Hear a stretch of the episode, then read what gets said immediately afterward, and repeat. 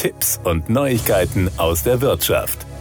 Während der IAA-Nutzfahrzeuge im Jahr 2002 warben der Deutsche Verkehrssicherheitsrat DVR und die BG Verkehr erstmals gemeinsam mit anderen Organisationen für die Nutzung des Sicherheitsgurtes in Lkw. Seitdem hat die Aktion viele Fahrerinnen und Fahrer zum Umdenken bewegt. Doch am Ziel ist, hat's geklickt, noch nicht. Für viele Berufskraftfahrerinnen und Fahrer ist eine Runde mit dem Gurtschlitten oder dem Überschlagsimulator ein heilsamer Schreck. Ohne sich selbst in Gefahr zu bringen, bekommen sie zu spüren, welche Kräfte bei einem Auffahrunfall oder einem Überschlag des Fahrzeugs auf sie wirken. Ein Erlebnis, das selbst Gurtmuffel zum Umdenken bringt. Ein Gurt verhindert keinen Unfall, er mindert aber die Unfallfolgen, die ohne Gurt öfter tödlich enden, sagt man beim DVR. Auch die BG Verkehr wirbt bei ihren Mitgliedsunternehmen und Versicherten dafür. Das Erlebnis ist beeindruckend. Wer einmal am eigenen Körper erfahren konnte, wie der Gurt schützt, wird darauf nicht mehr verzichten, betont man bei der BG Verkehr.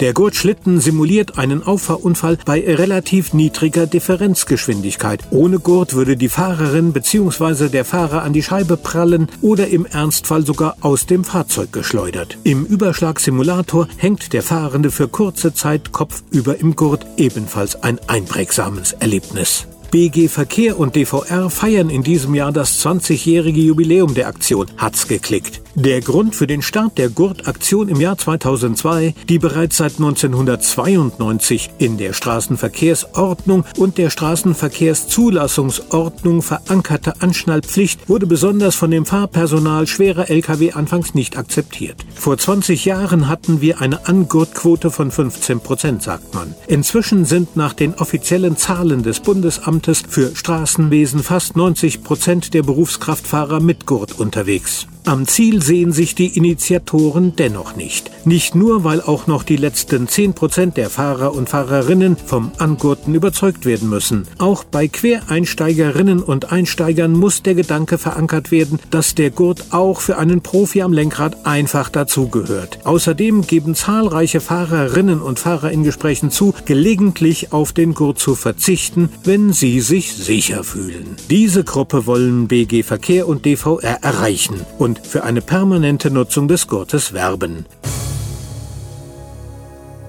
Das waren Tipps und Neuigkeiten aus der Wirtschaft.